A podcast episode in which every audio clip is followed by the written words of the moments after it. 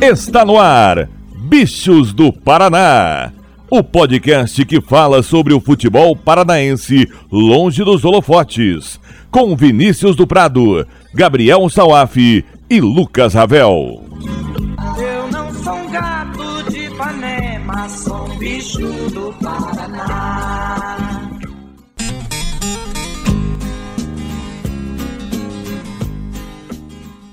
Dale gurizada, tudo beleza? Eu sou o Vinícius do Prado e chegamos ao trigésimo podcast Bichos do Paraná. Aqui nós conversamos sobre tudo o que rola no futebol da Rússia brasileira e para isso trago comigo os jornalistas de garbo e elegância, Lucas Ravel, o homem que sabe tudo e muito mais do Rio Branco. Beleza, garotinho? Fala Dudu, beleza? É, um final de semana aí com, com estreias no Campeonato Brasileiro com coisas boas e ruins. E também ele que tá de volta. Teve afastado aí na última semana, mas agora volta com força total. Gabriel Salaf, o rei do Atílio Jonetes. Beleza, garotinho? Fala Dudu, fala Ravel, fala todo mundo que tá escutando Bichos do Paraná. Voltamos, né? E quase foi uma semana perfeita, mas infelizmente o Paraná estragou nossos sonhos. Faltou tirar o 10 ali, o tricolor. E lembrando sempre para você, caro ouvinte, nos seguir lá no Twitter, arroba bichosdopr, e também se inscrever no seu agregador favorito. E nessa edição vamos falar aí sobre a estreia dos nossos times nas séries A, B e C do Brasileiro. A dupla Atletiba se deu bem, cada um em uma divisão. O Fantasma assombrou o Rio de Janeiro. O Londrina saiu no lucro com o empate. E o Paraná teve um choque de realidade em Erechim. Além disso, tem Brasileiro Feminino A2 e esquenta para a Copa do Brasil. Chega mais.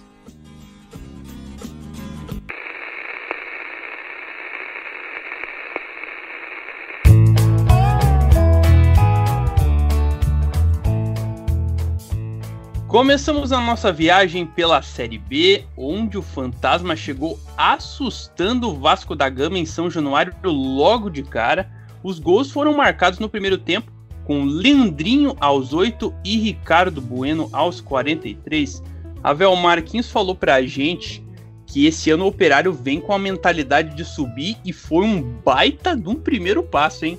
É, um baita cartão de visitas, né? Já chegou mostrando aí a força do time, né? Em um jogo contra o Vasco, que em tese né, é uma das equipes que é cotada né, a brigar é, por esse acesso e, chegou mostrando que, que tem um, um, elenco forte, um time cascudo e que vai dar trabalho nessa Série B.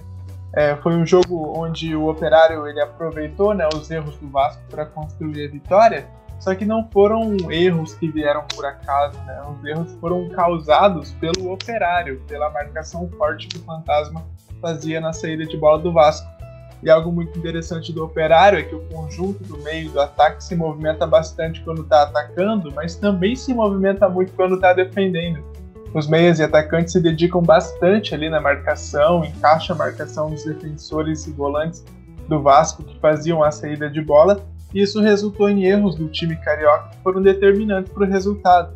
E com essa marcação avançada, muito bem organizada pelo Matheus Costa, o Operário provocou o erro no time do Vasco. O primeiro gol nasce de uma roubada de bola na lateral e o Operário com uma transição ali muito rápida, com poucos toques na bola, consegue fazer a jogada para o Leandrinho finalizar. E o segundo gol foi assim também, né? Uma marcação meio avançada, não deixando os jogadores que faziam a saída de bola do Vasco pensarem e acaba ocasionando um erro de passe do Andrei e o Giancarlo recuperou a bola e rapidamente acionou o Ricardo Bueno, que deu até um, um toque de classe ali para fazer um gol, um baita jogo do atacante do Operário. Então, né, qual que é a vantagem de você fazer essa pressão na saída de bola? Né? A vantagem é você roubar a bola próximo do gol. E ali com poucos toques na bola, você conseguir criar uma jogada para finalizar. E além de você pegar uma defesa desprevenida. Foi bem isso que aconteceu no jogo do Operário. É uma vitória que mostra aí a força e a organização desse time do Fantasma. Coletivamente é muito forte, um time cascudo, experiente. E você vencer o Vasco, né, que em teoria é um dos times que devem brigar pelo acesso, faz com que o Operário fique sob os holofotes e chame aí a atenção que merece, porque não é de agora que vem jogando muito bem. Operário aí que vem se dando bem quando explora os erros dos adversários. O Vasco deu muito mole, principalmente no primeiro tempo, só E se não fosse o Vanderlei, poderia ter sido até uma goleada em São Januário. Poderia, né? A trave também salvou o Vasco ali no chute do Pimpão no segundo tempo, né? Também uma carradinha de fora da área, que se aquela bola entra, ia ser uma coisa linda. Mas o Ravel resumiu bem, né? O principal bônus do Operário foi conseguir é, apertar essa série de bola do Vasco, né? Os dois gols nasceram assim, até criou mais chances, então foi um jogo muito bem explorado pelo Matheus Costa. É aquilo que a gente já vem falando no Paranaense. O Operário, quando vem para igualar o jogo, né? Para até mesmo propor o jogo em diversas fases, é, é ótimo time, né? Para um jogo equilibrado. O problema é quando o Operário tem que, de fato, ter o domínio do jogo, né? Então, como é com o time mais recuado, né? A gente viu o Operário sofrendo para passar pelos Azules, daí o pessoal ainda faz aquele, mas pô, como assim? Vocês estão querendo colocar o Operário como favorito do Paranaense, favorito para acesso, mas o Operário passou trancos e barros com Azules. Pois é, mas são dois pontos aí diferentes. Então, é um time que com essa situação de jogo consegue se impor. É, é ótimo né, conseguir esse destaque logo de cara num jogo contra o Vasco na primeira rodada, porque não só chama a atenção né, do do time, mas do país todo para ficar de olho no operário. Também coloca uma responsabilidade. Matheus Costa, os jogadores têm que saber que agora, para aqui para frente, o operário vai ter essa responsabilidade de, pô, a gente tem que se manter. A gente tem que mostrar para que se veio, né? A gente tá gravando isso na terça de manhã, hoje à noite tem o jogo do Guarani. Já fala sobre ele no próximo podcast, mas é um jogo pro operário se firmar. E o operário tá se mostrando em condições para chegar a esse objetivo que você citou, Dudu, que o Marquinhos falou pra gente no último podcast que vai vir para brigar para subir, né? Porque viu que ano passado teve a chance e faltou aquele, aquele gás inicial, né? Ali no meio da tabela, principalmente né, naquela época da troca de treinador. Então, o Operário tem esse potencial. Já deslumbrou. O que falta, mesmo nessa Série B complicadíssima que a gente tem neste ano, né? Uma das mais difíceis da história, o Operário se manter, né? Tem que ser constante, né? O Morigno falou isso numa entrevista coletiva, né? O que importa na Série B é você ganhar pontos e se manter regular, né? Se manter constante. Então, o Operário tem que fazer isso. E já fez isso jogando uma baita uma partida no Rio de Janeiro. Exato, e como o falou, o Fantasma volta a campo nessa terça-feira, às 7 da noite, contra o Guarani no Couto Pereira. Esse jogo acontece na capital por causa da troca de gramado lá no Germano Krieger. Vai vir um tapete novinho para a sequência da temporada, mas nesse jogo o Operário joga no Couto Pereira. E ainda falando dos times do interior, o Londrina jogou e abriu o campeonato, primeiro jogo da Série B na sexta de tarde contra o Brasil em Pelotas, ficando no empate em 0 a 0 Salaf. O Tubarão teve o lateral esquerdo Felipe expulso aos 34 do primeiro tempo. Então, com um a menos ali, conseguiu o empate. Até dá para dizer que foi lucro. Ah, pela situação de jogo, foi um excelente resultado do Londrina, né? E não só pelo fato de ter sido um lucro, por. Ah, foi amassado, mas não, o Londrina até criou chances de fazer o gol né, no segundo tempo. O Londrina conseguiu segurar bem, né? É um destaque, às vezes, que eu noto que tem alguns treinadores que conseguem preparar a equipe bem para esse tipo de situação, né? De, parece que se fecha melhor, se defende melhor quando tá com 10 do que quando tá com 11. E o Londrina teve essa situação no jogo contra o Brasil né, conseguiu segurar bem, não sofrer tanto, né, não vamos dizer que foi uma blitz do Brasil para fazer o gol, não foi assim, mas conseguiu é, equilibrar o jogo. Então foi um bom resultado, apesar de ser mais um empate do Londrina na temporada, né, mas consegue aí sair com pontinhos de pelotas, né, algo que dá moral, né, lembrando que a gente não, não chegou a citar isso, mas a, a, a federação marcou né, a semifinal para a semana que vem entre Londrina e Operário. Então, já pensando que beleza, hein? Também, né? segunda e quinta-feira vão ser os jogos.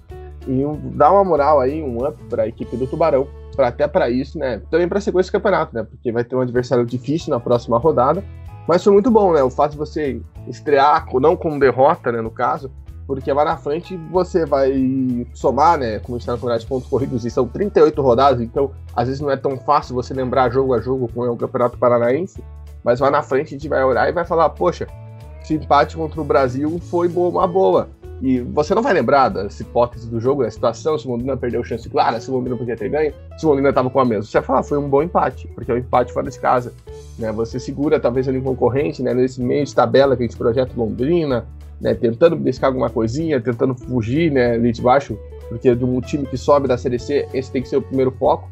Mas é um resultado muito importante para a equipe do Tubarão. E, Ravel, além desse empate, claro, mais um empate, mas teve essa questão da expulsão.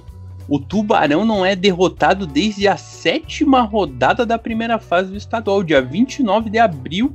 Já faz aí um mês aí que o Tubarão não sabe o que é perder jogando o futebol, o nosso esporte bretão. E só uma É. coisa, foi a única de- derrota do Londrina na temporada também. É, então. Tem isso, né? Mas é uma sequência aí que começou né, com uma vitória em cima do Cascavel CR lá no Campeonato Paranaense por 4x0 e aí depois o time engatou vitória sobre o Curitiba, sobre o Atlético, teve empate contra o FC Cascavel e um empate contra o Cianorte depois o time fez aquele excelente jogo contra o Cianorte no jogo de volta das quartas de final, conseguiu passar de fase, né, um 3x0 e começa essa Série B com um empate, eu concordo com o Salato, eu acho que foi um resultado bom, até considerando todas as circunstâncias do jogo, né? O, o goleiro César do Londrina é, saiu como destaque, fez ótimas defesas, né? Ele que não foi titular na maioria dos jogos da temporada, né? O Dalton começou a temporada como titular e, e depois de, de ter algumas falhas ali, o César entrou e tem agarrado muito bem essa oportunidade e foi aí o destaque desse jogo do Londrina contra o Brasil de Pelotas. É, por ter um jogador a menos desde o primeiro tempo e pelo time adversário ter atacado mais, considero esse empate um bom resultado, considerando também que o principal foco do Londrina, pelo menos nesse primeiro momento de início do campeonato, é você conseguir fugir ali um pouco da, daquela briga ali embaixo da tabela e considerando que o Brasil de Pelotas também deva ser é, pelo menos aí pelas previsões que a gente faz é, antes do, do, do, que a gente fez antes do início do campeonato. Acho que o Brasil de Pelotas também é um time que deve brigar ali com o Londrina, ali na parte da metade para baixo da tabela. Então você não perder contra um adversário que tem as mesmas expectativas é, no campeonato, considerando que é um jogo fora de casa, que é muito difícil também jogar é, lá no, no, em Pelotas é, eu acho que é um bom resultado para o Londrina, um resultado que deve ser comemorado. E sobre a, sequência, cada jogo que você, mesmo que você tenha adversidade, um jogador expulso, mas você não perde, você vai tendo confiança, vai criando aí uma casca por conta da sequência e você chega para o jogo embalado. Londrina agora tem um jogo contra o Brusque, né? Londrina chega aí é, com possibilidades de ter conseguir uma vitória, enfim, jogando em casa, né? Chega embalado, chega com moral é, por conta dessa sequência. É um Londrina que vem embalado e que também, é, pelo menos né, nesses jogos aí que, que, que não perdeu, e vem também jogando muito bem. Né? Teve é, ao longo da temporada é, uma, uma crescente muito grande no, no desempenho é, e chega aí com, com um time até interessante. Londrina teve vários reforços também para essa Série B, né? apenas um jogou como como titular, o Thalisson, né? Mas ao longo do jogo o, o Roberto Fonseca foi colocando ali, é, promovendo algumas estreias no time, né? Então o Londrina que vem também um pouco mais encorpado aí para essa série B. Como diria o Luxemburgo, primeiro sair da zona da confusão e depois olhar para cima.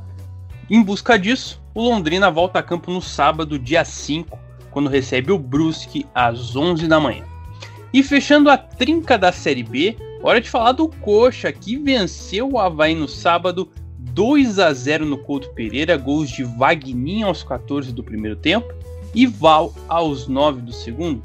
Ravel, você disse no programa passado, não vou lembrar exatamente as palavras, mas que o time dependia muito do Val para jogar bem, das peças individuais, e nesse jogo ele acabou marcando o segundo gol. Essa situação aconteceu contra o Havaí? O time dependeu do Val de novo? É, eu, eu, acho que o Val ele foi um ponto crucial aí para essa vitória, fez um ótimo jogo, mas eu não acho que o Curitiba foi dependente dele nessa partida, né? Eu, eu achei o Curitiba bem mais equilibrado, não tão dependente da, é, do, do, individualismo, né? Nos jogos do Paranaense a gente viu um Curitiba que dependia muito de uma jogada do Rafinha, é, faltava até profundidade, em muitos jogos faltava criatividade. E, e, eu achei agora que contra o Havaí, né, uma estreia, um jogo complicado, depois de uma eliminação precoce no Campeonato Paranaense, o time conseguiu praticamente todo mundo, na minha opinião, ter boas atuações, né, fazer jogos bons. Foi um time bem mais equilibrado, foi um time que dependeu de um, de um lampejo do, do Rafinha com um passe ou de um chute do Val. Não, é, então acho que foi. Não, o time não foi assim, independente dessas individualidades. Essas, esse, o, o Val, ele, pela qualidade que ele tem, ele acaba se sobressaindo. Né? É um jogador que tem sido aí, foi é, uma das principais contratações do Curitiba para a temporada, tem surpreendido, jogando muito bem, né? É um motorzinho nesse meio campo e é muito importante para a forma de jogar do Morini. Foi uma vitória do Curitiba que começa aí a Série B com o pé direito, né? Vencendo um adversário que, em tese, é um adversário direto na briga pelo acesso.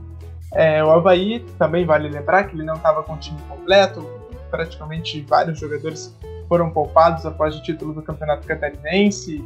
Segundo Claudinei Oliveira, isso ocorreu por causa do risco de lesão. Mas o Curitiba não tem nada a ver com isso e eu acho que fez um bom jogo. Né? Acho que o principal ponto fica sobre as alterações do Murilo em relação ao time que jogou o Paranaense. Né? Ele teve aí um tempo para treinar por causa da eliminação e eu acho que ele usou muito bem isso para promover algumas alterações no time. O elenco do Curitiba tem as suas lacunas, a gente fala isso aqui podcast após podcast, é, mas o Mourinho, eu acho que ele teve muito mérito em achar soluções para esses problemas com os mesmos jogadores, já que dos reforços só o Muralha né, esteve na relação do jogo. E, e, quais que foram essas mudanças, né? Acho que primeiramente aí o posicionamento dos laterais, contra o Havaí eles foram alas, né? O Natanael jogando na esquerda, com o pé trocado, isso muito por conta das más atuações do Romário, que não passa confiança, e o Igor na direita, também tendo mais liberdade para atacarem, esses alas deram mais amplitude ao time do Curitiba, foram peças importantes, porque o Havaí ele não conseguiu é, encaixar a marcação ali pelos lados, sofreu bastante com isso. E aí, com, quando você tem alas subindo bastante, né, o Rafinha não precisa ficar tão preso à ponta, né? Ele jogou mais flutuando ali, tendo liberdade para receber em várias faixas do campo e criar. E ele, com essa liberdade, com a criatividade que ele tem, ele é muito importante para esse time do Curitiba. Ele até teve ali um. deu um passe de trivela em um lance ali do jogo ali, genial. E isso também serve ao Vagninho, né? Ele recebendo a bola um pouco mais pelo meio, até resultou no primeiro gol do Curitiba, né? Um chute desviado de fora da área, né? Que é um dos pontos fortes desse time do Curitiba. E defensivamente também ali houve uma mudança, né? O posicionamento de Vinha Farias, ele jogou um pouco mais recuado, praticamente como terceiro zagueiro. Diria que o Curitiba jogou até praticamente em 3-5-2, um pouco diferente do time do, do Campeonato Paranaense. E com isso, na minha opinião, o Curitiba, como eu falei antes, pareceu ser um time mais equilibrado, onde todo mundo conseguiu ter atuações boas. Né? O Curitiba não foi dependente dessas individualidades, e como em alguns jogos do Paranaense. Então, essa disposição tática, esse equilíbrio do time, se for mantido aí para o restante da Série B e com a entrada de alguns reforços, acho que como o Henrique, até o próprio Bochecha, dão um novo olhar e uma moral a mais para esse time do Curitiba. E essa questão da moral é muito importante nessa se a gente for considerar o histórico do final do campeonato paranaense que o Coxa fez, que deu uma pressão muito grande devido à eliminação na primeira fase, e pelo que o Ravel falou também, pelo Havaí ser um dos times que vai brigar por esse acesso, pelo menos a gente faz os prognósticos, coloca o Havaí como um dos times que pode brigar ali por Série A. Sim, porque tem elenco para isso, né? Tem time para isso, bater um time de Série A na final do Catarinense, né? Então tem uma equipe forte, se mostra forte. E com certeza, né? Foi um resultado importante e acho que vale também um pouco, a gente falou do Londrina, né? Porque teve muita gente criticando a atuação do Curitiba ainda, né? Não foi uma atuação das melhores e mas é aquilo, no final das contas você vai olhar no final e falar, pô, ganhamos em casa, porque se perdesse em casa, aí sim ia ser um problema, né? Se não somasse os pontos até contra um Havaí desfalcado, como o Ravel pontuou. E com certeza pô, o Curitiba aí pode crescer no campeonato, é bom para recuperar a moral, bom para recuperar a moral depois de ficar aí duas semanas sem jogar, né? Vai ficar aí mais uma semana sem jogar, porque o jogo da Copa do Brasil foi adiado em uma semana. Então tem alguns pontos aí para trabalhar para o Mourinho até tentar entrosar esses reforços que chegaram, né? Porque do, dos, dos, novos jogadores aí que se apresentaram o coxa nos últimos dias, só o William Alves está treinando, né? E o William Alves sempre uma posição que está bem ocupada pelo Léo Gamalho, digamos assim. O Henrique pegou Covid-19, né? Quando foi buscar a família em Dubai, então está tendo que retornar agora, né? Chega em Curitiba aí nessa semana. O Bochecha ainda não foi nem oficializado, então né, aos, poucos o Mourinho vai ter esse trabalho, ainda tem reforços a chegarem, né? O, o Wilson Ribeiro de Andrade, que voltou a ser o homem forte do futebol do Curitiba, já anunciou em conversas que vão tentar trazer mais um defensor, mais um lateral esquerdo, mais um meia. Então ainda tem reforços para chegar para esse time do Curitiba que vai se montando, né? É, eu, eu gostei dessa formação com três volantes. Né? Já era o que tinha me aguardado no Paranaense, o Mourinho não tinha usado essa tática em alguns jogos, se eu não estou enganado, no Atletiba ele utilizou isso né, com o Val. É, no caso ele estava o Robinho jogando, né? O Robinho saiu logo no começo, mas essa tática aí, utilizando o Val, Matheus Salles né, e, e o William Farias, é, eu, é, eu, acho interessante. Eu acho que o, meio do coxa funciona bem. Você pode até projetar aí o Gustavo Bochecha no lugar do Matheus Salles já. Então é um, um jeito que o Mourinho vai achando de jogar esse time que pode encaixar muito bem. Né? Você tem o Rafinha, você tem o Wagninho, que conseguiu fazer um bom jogo, né? Ele que é tão criticado, conseguiu ali marcar um gol, tudo bem que foi aos trancos e barrancos. E deu Val sensacional, né? O gol que o Val faz, né? É o carimbo do Val, né? É, é, é o selo dele, esse chute de fora da área. Então, é uma boa vitória para ganhar moral aí para a sequência do campeonato e se fortalecer, né? Para seguir essa batalha aí, quem sabe que não vai ser fácil rumo ao acesso. Exato, e a gente falou do Havaí que pode brigar pelo acesso, e o Coritiba volta a jogar no sábado, 9 da noite, contra outro time que vem com moral aí pela tradição que tem, que é o Botafogo. Poxa, joga fora de casa aí contra a equipe do Fogão. Vamos ver aí o que, que o Alviverde vai aprontar na próxima rodada. A Série B ainda está no início, mas a classificação por enquanto tem o G4 formado por Confiança, Operário, Coritiba e Brusque, dois paranaenses aí. Confiança, Operário e Coxa, eles têm saldo mais dois e o Bruscão tem saldo mais um, porém dois gols marcados em relação aos rivais que estão abaixo dele. No bolo dos empates, o Londrina é o 13 terceiro e no Z4, olha só, eu separei até só pra gente é, dar uma risada aqui, porque olha, CSA, Cruzeiro, Vasco e Havaí. Imagina se isso ficasse até o final do campeonato, ia ser loucura, hein? Mas é só a primeira de 38 rodadas. Só que esperamos que lá na parte de cima os paranaenses sigam bem até o final. Mas nem tudo são flores e agora é hora de falar da estreia do Paraná na Série C.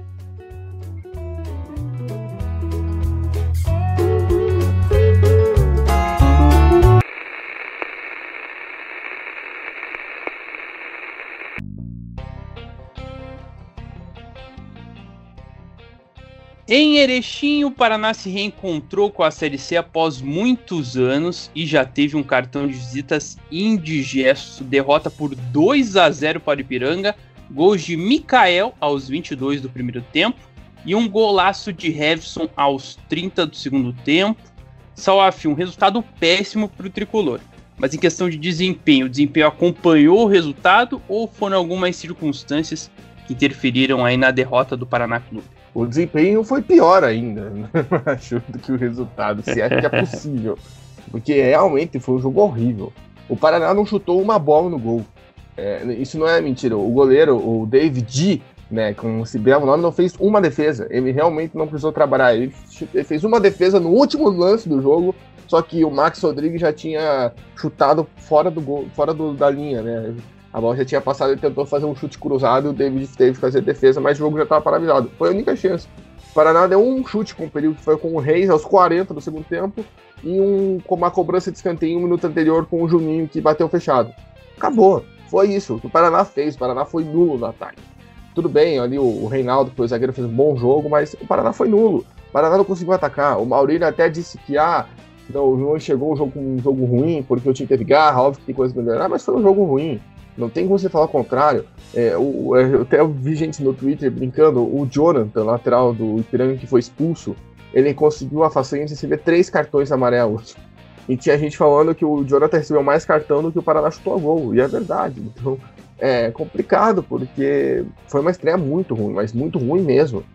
O, Maurílio acho que se equivocou na saída do Max Rodrigues. Para mim, o time estava muito encaixado, o time que finalizou o Paranaense por mais que tenha perdido ali com, pro Atlético, né, com esse quarteto ali na frente formado por Max Rodrigues, Gustavo França, é, Gustavinho e, e, o Juninho. É aquela famosa história do time que tá ganhando não se mexe, por mais que você tenha o Thiaguinho, que é um bom jogador, mas ali era o momento do Juninho e do Gustavo França. Né? O Max Rodrigues também estava bem, por mais as deficiências físicas a saída do Ramires é algo que precisa ser muito bem avaliado, porque a falta que ele fez no meio de campo ontem foi absurda. O Lucas Abreu não tem a mesma qualidade. Né? O Lucas Abreu já falou dele aqui, que foi uma contratação bem estranha. Aí o cara que ano passado não era nem reserva no Guarani, vira titular do Paraná, é para mostrar que o elenco tá com muita carência, com todo respeito ao jogador. E acho que esse é o ponto aí. A, a reposição dessas peças que saíram, né? Para quem não acompanhou, o Paraná deu, fez uma barca semana passada, basicamente, onde saíram alguns jogadores e entre eles dois titulares, que era o Jailson e o Ramires. E o Ramires era um jogador essencial, foi até capitão em alguns jogos. Então foi bem estranho essa saída do Ramires, né? Falaram que foi para equilibrar o salário, né? Porque quem contratou ele foi o antigo diretor de futebol e estava pagando um salário mais alto do que o Paraná podia dar. Então foram, foi, uma, foi, algo bem complicado. Então houve um erro de planejamento desde o começo e isso pode custar agora. Porque a gente ainda não sabe se o Menezes que chegou vai conseguir ocupar a posição. Enfim, falando mais sobre o jogo, o jogo começou com o Ipiranga mais em cima. O Ipiranga fez o seu gol ali né, no começo do primeiro tempo, né, na metade do primeiro tempo teve uma chance para aumentar que o Bruno Graça fez uma grande defesa e acabou. Depois ele segurou o jogo e o Havison, num dos pilares dele, né, que a gente já acompanhou aqui no futebol paranaense quando ele jogava pelo Toledo, fez um golaço de fato, mas um golaço mesmo. E acabou. E o Paraná não conseguiu ter força, o Paraná não conseguiu reagir. Isso preocupa, porque você não tem força de uma reação numa condição complicada como é a Série C. A gente já viu ano passado o que, que foi o Londrina. Por que, que o Londrina conseguiu chegar ao acesso? Foi a força de reação do Londrina. Porque não estava tão bem no campeonato, engrenou ali no final, chegou ao acesso. Então o Paraná precisa se focar, precisa trabalhar certinho para conseguir se estruturar. Agora o Paraná vai para dois jogos seguidos em casa, vai ser muito importante, né? Não pode nem pensar em empatar um desses jogos, tem que ir para vencer. E esse é o foco do tricolor. Mas foi muito preocupante essa atuação lá em Erechim, Dudu. Pois é, Ravel, o Salaf falou tudo nessa primeira fase você não pode dar vacilo, você tem que sempre manter uma constância para conseguir chegar e se der um vacilinho, tem que recuperar. E agora são dois jogos em casa. E olha, no contexto do Paraná, vou te falar, é matar ou morrer, filho. Pois é, né? Considerando que a Série C é um campeonato, essa primeira fase ela não é tão longa assim, né? Então, qualquer tropeço, qualquer né, resultado ruim, você acaba ficando para trás mesmo.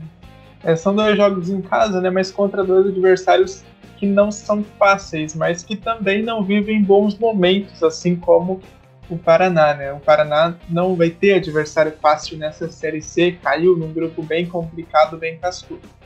Nessas duas semanas, o Paraná enfrenta Botafogo e Ribeirão Preto e Figueirense, né, que coincidentemente são dois times que caíram junto com o Paraná na temporada passada.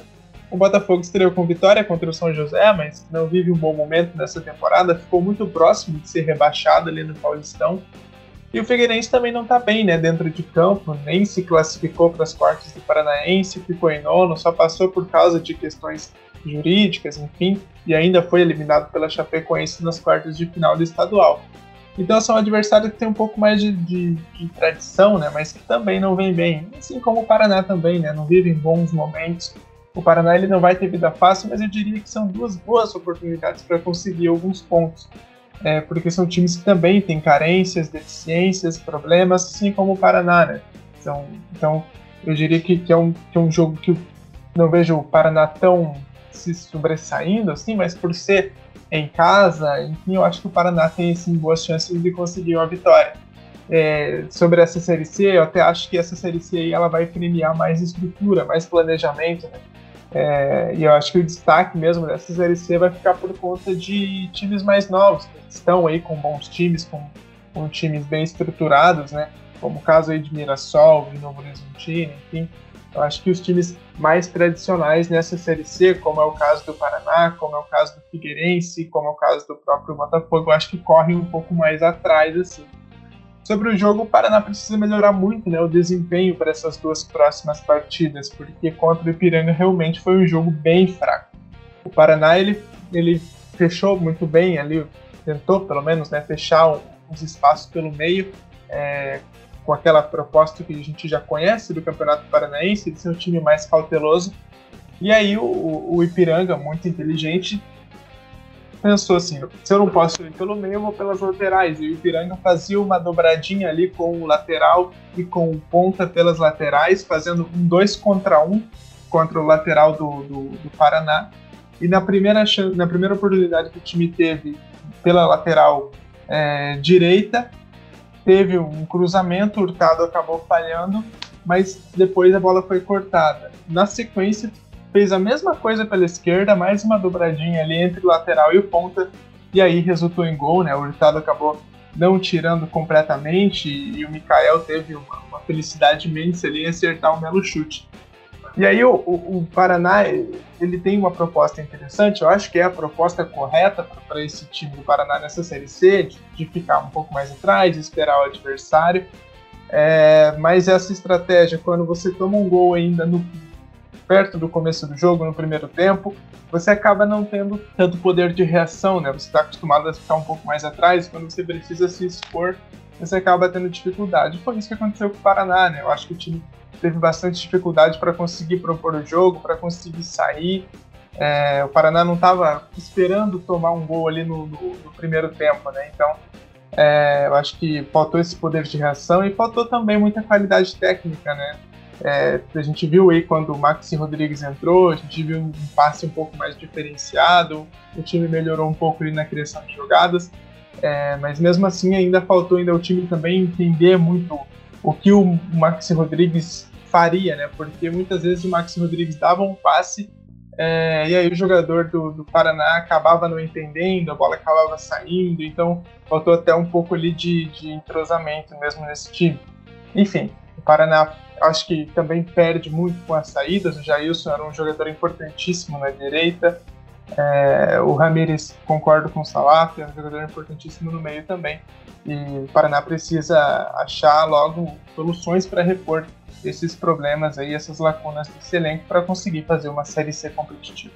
É isso aí. O Paraná tem dois jogos na Vila, então, como a gente comentou, e o primeiro deles vai ser no sábado, 7 da noite, contra o Botafogo de Ribeirão Preto. Como o jogo entre Oeste e Mirassol ainda não aconteceu e as outras três partidas terminaram 1 a 0, com essa derrota por 2 a 0 o Paraná é o lanterninha do grupo B, tem que reagir em tricolor. Mas se o Paraná não começou bem, e de fato não começou, o Atlético teve dois motivos para comemorar. Então, vamos a eles.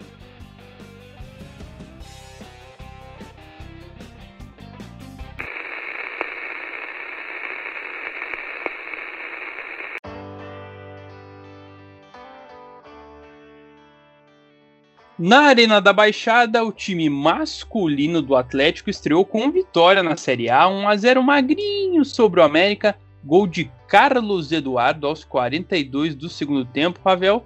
Embora tenha metido uma bola no travessão com o Christian lá no primeiro tempo, o Furacão não conseguiu fazer muito o goleiro Cavicchioli trabalhar na etapa inicial. É, eu, eu acho que isso de não ter feito tanto o goleiro do América trabalhar, acho que foi mérito do próprio América também nisso, né, envolvido. O América é um time muito bem organizado pelo Lisca, eu acho que um time que fecha muito bem ali os espaços e vinha dificultando também o jogo do Atlético, né. Pelo Atlético, eu acho que um dos principais pontos do time não ter sido assim tão agressivo nessa primeira, nessa etapa inicial e algo que é bem cobrado, acho que faltou bastante foi a velocidade na transição, né? O Atlético ele conseguia roubar a bola, tinha êxito ali nas divididas, se defendia muito bem, mas quando precisava acelerar, quando você rouba a bola e precisa de um passe mais à frente para você conseguir criar uma jogada, para você conseguir é, sair rapidamente da defesa para o ataque, né, pegar uma, uma defesa desprevenida, algo muito que o operário faz. Né? É, eu acho que aí faltou mesmo, né? A gente via quando, quando o Atlético roubava a bola, acabava tendo um passe para trás, um passe para o lado, e o time ficava até lento em, em algum determinado momento do jogo. E essa lentidão é, facilitava até para o time, pro time do, do América se defender. Então acho que esse foi o principal defeito do Atlético e acho que se o time conseguisse resolver isso no, ali no, no primeiro, na primeira etapa, poderia ter feito o goleiro do América trabalhar mais. Mas embora tenha isso, eu acho que o Atlético ele vai aos poucos mostrando evolução. E aí, evolução é muito diferente de, de, de, chegar no desempenho ideal. Ainda acho que falta bastante. Mas mostra evolução sim, na minha opinião. Acho que é, já dá para ver algumas movimentações ali no ataque, principalmente no lance do gol, que dão aí um, um certo ar de otimismo. É uma vitória importante. Eu acho que esse time do América vai vender muito caro os seus resultados, não vai ser um time fácil de ser batido. Então, mérito do Atlético por ter conseguido uma vitória começar com o pé direito no campeonato. Exato. E Salaf, o gol saiu de mexidas ali do Antônio Oliveira, um passe do estreante Terans, um cara que vinha com uma moral boa lá do Penharol. E o gol do Carlos Eduardo foi um cruzamento, um chute, sei lá, foi meio esquisito, mas o importante é que a bola entrou, né? É, você falou de alterações, né? E o Babi atrapalhando o governo, né? O Babi se esticando todo ali pra tentar verdade, chegar na verdade. bola e não conseguiu. E acabou atrapalhando o Caviccioli ali que não conseguiu fazer defesa. É, o consumato o gol, o Carlos Eduardo falou que tentou cruzar. Ele falou, né? Não, tentei colocar na cabeça do Babi, mas acabou ali, né? Num cruzamento muito fechado que tinha essa chance de fazer o gol e ele foi muito feliz. Mas nessas mexidas eu destaco o Terans, né? Que é uma contratação aí de peso, né? A Monique Vila comentou até no último podcast, né? Vocês comentaram isso, dessa chegada do Terans, que é uma chegada muito interessante para a equipe do Atlético. Né, esse jogador que busca ao ataque, né? E já deu para ver, né? Só por essa assistência, né? Que acabou sendo, não é na extensão, que ele busca jogar da frente, né? O passe ali que ele deu é um passe que a gente não tá acostumado a ver no Atlético, né? Um passe por elevação, né? Buscando o ataque né, no meio de campo ali, na, na intermediária, né? Normalmente você pensa ali no Nicão, o Nicão vai cortar para lateral ou vai tentar achar uma opção ali, o Richard. Não, ele já tentou jogar na área e vendo que dá. Então acho que isso já mostra um diferencial, né, do Teransco para essa equipe do Atlético. Então acho que isso se destaca, né? O Carlos Eduardo já teve os seus dias de glória no Atlético no passado, né? Também pode ter um potencial, a gente sabe disso. Então ele vai crescer aí nesse time, né? Se o time evoluir, mas é importante é isso, né? Mais uma vez a gente tem que frisar, né? Não foi um grande jogo, o Ravel falou, o América Mineiro postou muito bem. Se o América vencesse esse jogo, não ia ser nenhum absurdo. Teve chances, teve oportunidades para isso. Né? Um empate talvez fosse um empate justo, mas falando na questão do Atlético, você pensando assim nesse ponto de vitória, vitórias são vitórias, né? O Antônio Oliveira estava frisando isso, né? Porque novamente, né, depois da goleada contra o Alcas, voltou esse papo de 1 a 0 e não sei o que, esse jogo sofrido. E o Antônio Oliveira falou, mas horas bem, né? Mas ora bolas, como já diria aí no seu grande sotaque português de Portugal. É, você tem que trabalhar, vitórias são vitórias, a gente vai construindo, né? Com isso a gente vai se moldando, né? O Antônio Oliveira, desde que assumiu o time principal do Atlético, só perdeu um jogo, né? São, são nove vitórias e uma derrota. Nessa, olha, o, cara tem 90% de aproveitamento com o time principal, né? Porque, tá, ele tem outra derrota, mas quando ele perdeu pro Cianorte, ele ainda técnico dos aspirantes, né? de acordo com a filosofia do clube. Então, se tratando de jogos do Antônio Oliveira como treinador principal do Atlético, são nove vitórias e uma derrota. Então, por mais que ainda não tenha encontrado o estilo de jogo ideal, né? Por mais que o Atlético ainda não tenha feito aquele grande jogo de futebol, o Atlético está se mudando aí para criando uma gordura, né? Criando uma casca aí para crescer ao longo da temporada. É isso, e com essa vitória o Atlético ficou em quinto na primeira rodada da Série A o G4 é formado por Bragantino, Bahia, Ceará e Fortaleza, que fizeram mais saldo que o Rubro Negro. Essa questão do ataque interferiu nisso. No caso, o Rubro Negro tem só mais um de saldo nessa hora. É, o Fortaleza ele fez mais gols, né? O Fortaleza é um de Isso, saldo, mas ele ah, fez verdade, 2x1, um, verdade. Obrigado, mas tem que lembrar que o G4 é G6, né? Então o Atlético hoje, se acabasse hoje aquela famosa frase, ingrata estaria também no para Libertadores. Exatamente, boa, boa, boa lembrança. E o time fica na frente aí de Flamengo e Atlético Goianiense, que também venceram por 1 a 0 por causa dos cartões amarelos. Olha aí a disciplina fazendo a diferença para o time masculino do Furacão, que vira a chave. Pensa em Copa do Brasil e enfrenta o Havaí quinta-feira, 7 horas da noite, na ressacada. Mas antes de falarmos de Copa do Brasil, vamos falar de Brasileirão Feminino A2 onde as mulheres rubro-negras, Salaf, não tomaram conhecimento do Brasil de farroupilha. Ó, 6 a 0 vamos aos gols. Bia, Joyce e dobletes de Kim e Milena, dois gols para cada uma. E a gente comentava no jogo contra o Vasco que faltava pro ataque definir as jogadas e parece que elas entenderam o recado.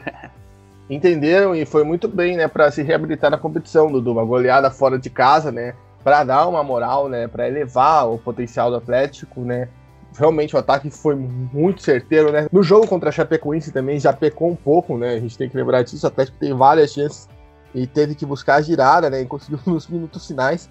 Então, nesse jogo aí foi certeiro. A gente viu muitas jogadas trabalhadas nos gols, né? Três gols saindo de bolas paradas. Uma, o último, né? Numa jogada espetacular pela direita, né? Uma troca de passes muito bonita.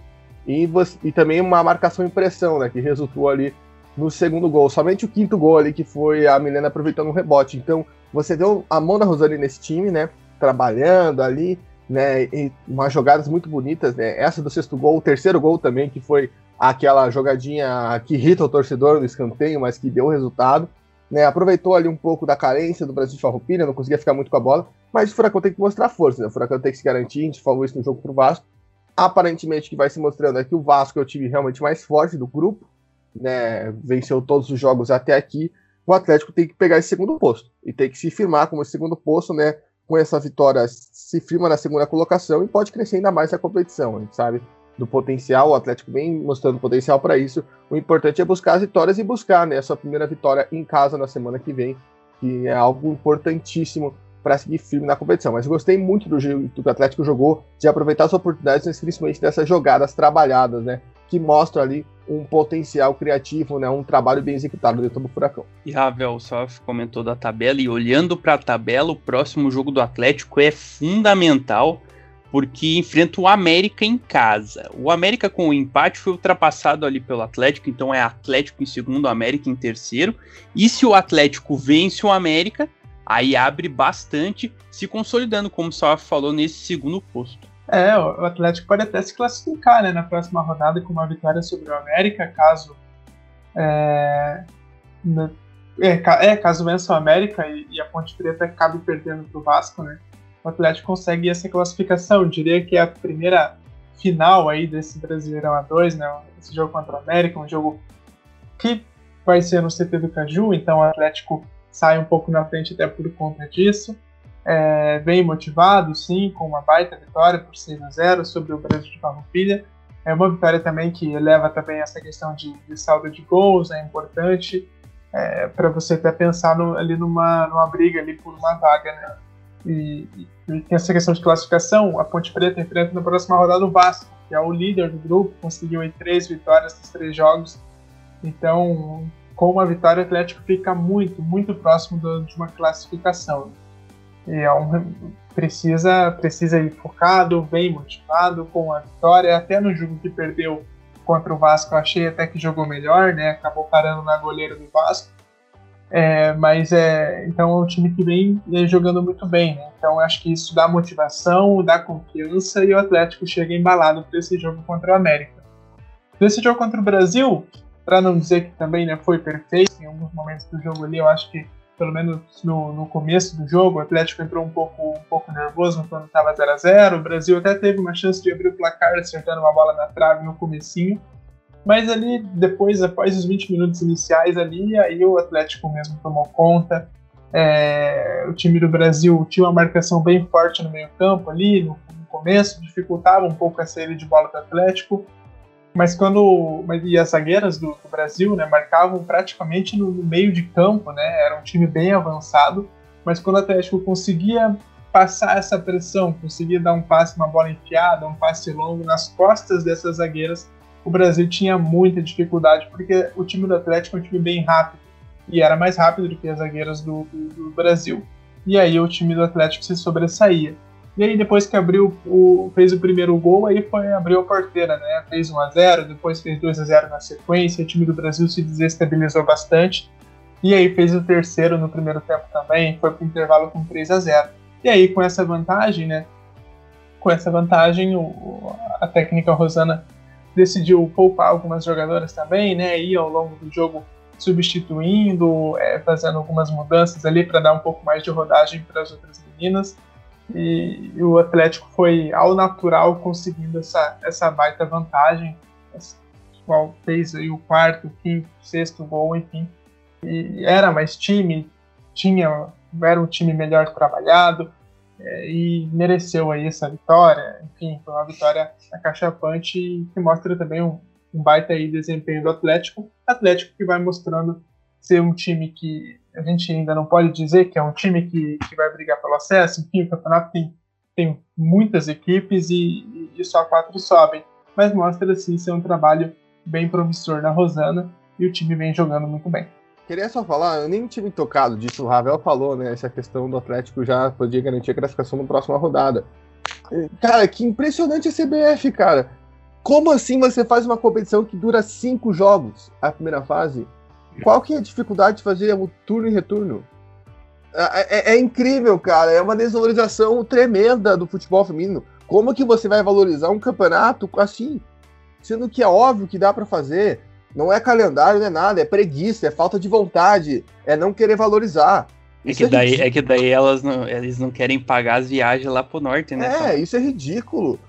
Porque, e aí? Porque, porque os grupos são regionais. Primeira coisa que a gente tem que lembrar são regionalizados, né? Os times do norte enfrentam times do norte, né? Não é um time do Rio Grande do Sul que viaja para jogar contra o time de Roraima, não. O time de Roraima joga contra o time do, do, do Amapá, do Pará, e assim vai. Então, que preguiça, cara. Que, que, que, que, capacidade horrível de fazer um campeonato. Já não basta a palhaçada que fizeram anunciando a terceira divisão, né?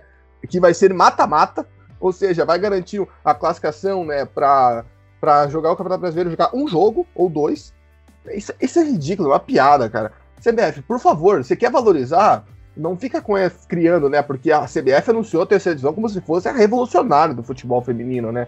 Que acompanhou o anúncio, né? Porque não, porque nós valorizamos, vamos fazer crescer a categoria. Ah, pelo amor de Deus, cara. Isso é uma piada. Desculpa o desabafo, mas eu, eu não tinha me tocado disso, realmente. Eu falei, Ravel falou ali, ué, mas já se classificado, eu fui ver aqui realmente, cara. É, é inacreditável algumas coisas, inacreditável. E aí vai acabar o campeonato. O time que subir, né, o time que for campeão vai jogar no total 11 jogos. Isso, é, isso não existe, cara. Isso não existe. É o mesmo número de jogos da primeira fase do Paranaense. pois é, e aí fica complicado, né? De querer falar que o futebol feminino tem que crescer no Brasil e acontece uma coisa dessas. Não dá, velho. Abre o olho, CBF. Vamos melhorar esse negócio aí, hein? E falando da tabela, então, o Atlético vai ter esse jogo contra o América, pode até se classificar então. E a partida acontece no próximo domingo, 3 horas da tarde, no CT do Caju. Passamos a régua no feminino, agora sim vamos falar de Copa do Brasil, fazer o esquenta aí para a próxima fase.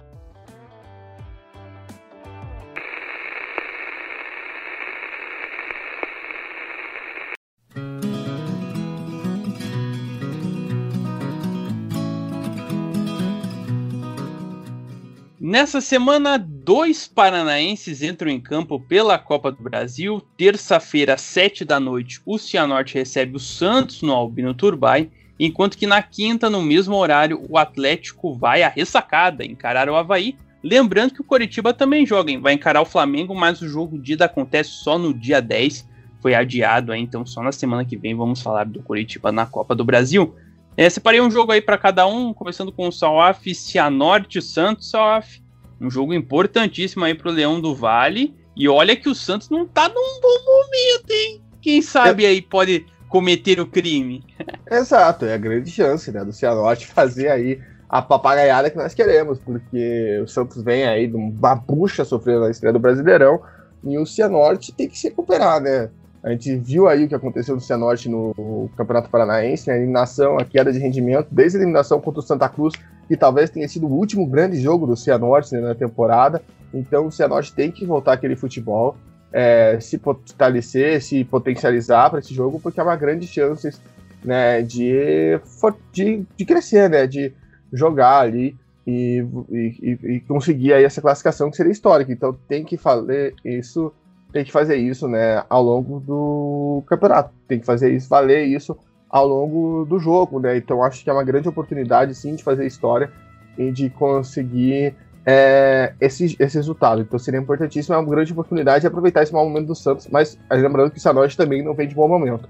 Ou seja, ter que ali trabalhar bem, ver o que o João Bursi conseguiu fazer essas duas semanas após a eliminação do Paranaense para conseguir crescer na, na partida e na competição. Isso aí, boa sorte pro Cianorte. Ravel, Atlético Havaí, na verdade, Havaí Atlético, porque o jogo é na ressacada. O Atlético pode dar uma olhada aí. Claro que o Havaí teve desfalques, mas deu para dar uma olhada como é que joga o Havaí nesse jogo contra o Curitiba, né? É, deu um pouco, né? Mas eu, eu ainda acho que esse time do Havaí pode muito mais. É um time bem que vai jogar contra o Atlético, é um time bem diferente do que o que jogou contra o Curitiba. A maioria dos titulares né, tiveram aí uma semana de descanso depois do título do Campeonato Catarinense. É, e antes do jogo contra o Curitiba, né, o Havaí estava numa sequência de 15 jogos sem perder. Então, é, se você pegar ali todos os times da Série B, o Havaí era o time que tinha conseguido ali os melhores resultados na temporada, vinha embalado, né?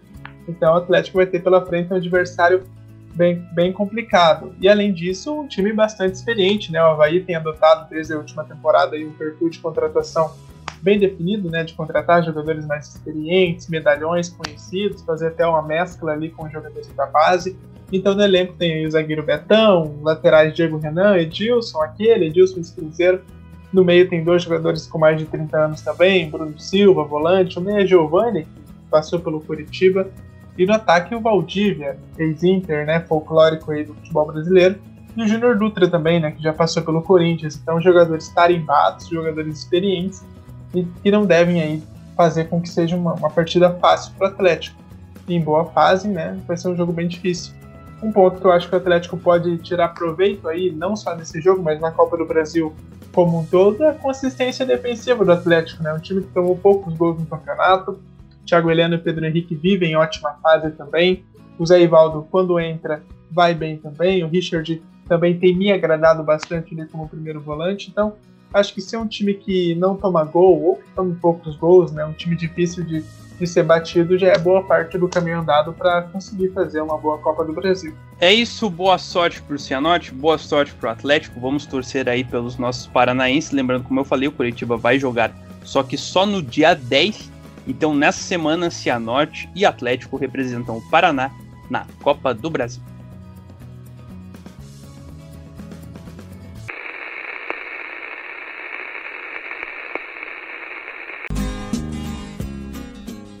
Então é isso, pessoal. Fechamos a trigésima edição do Bichos do Paraná. Quero agradecer a você, caro ouvinte, que nos acompanhou até aqui. E aos meus comentaristas. Valeu, Salaf, tamo junto. Valeu, Dudu, valeu, Ravel, tamo junto. E próximo podcast tem série D já, hein? Exato, aquele esquenta. E valeu, Ravel, tamo junto. Valeu, Dudu, valeu, Salaf, valeu também a todos aí que nos ouviram, né? E a gente fica na torcida pro Cianorte cometer o crime contra o Santos. Só lembrando que o Curitiba está na semifinal da Copa do Brasil Sub-20, empatou o jogo de ida em 1x1 com o Internacional lá em Porto Alegre. O jogo de volta acontece no Couto na sexta. Boa sorte a piazada do coxa aí. E você, caro ouvinte, faça a sua parte. Não esqueça de divulgar o podcast para os seus amigos, cachorro, papagaio e periquito. Seguir lá no Twitter, arroba bichos do PR e também se inscrever no seu agregador favorito. Na próxima edição, vamos comentar aí o jogo do Operário, então, na Série B, os jogos da Copa do Brasil e fazer aquele esquenta para o início da Série D. Tá falado? Abraço, tamo junto e até a próxima. Eu não sou um gato de Ipanema, sou um bicho do Paraná.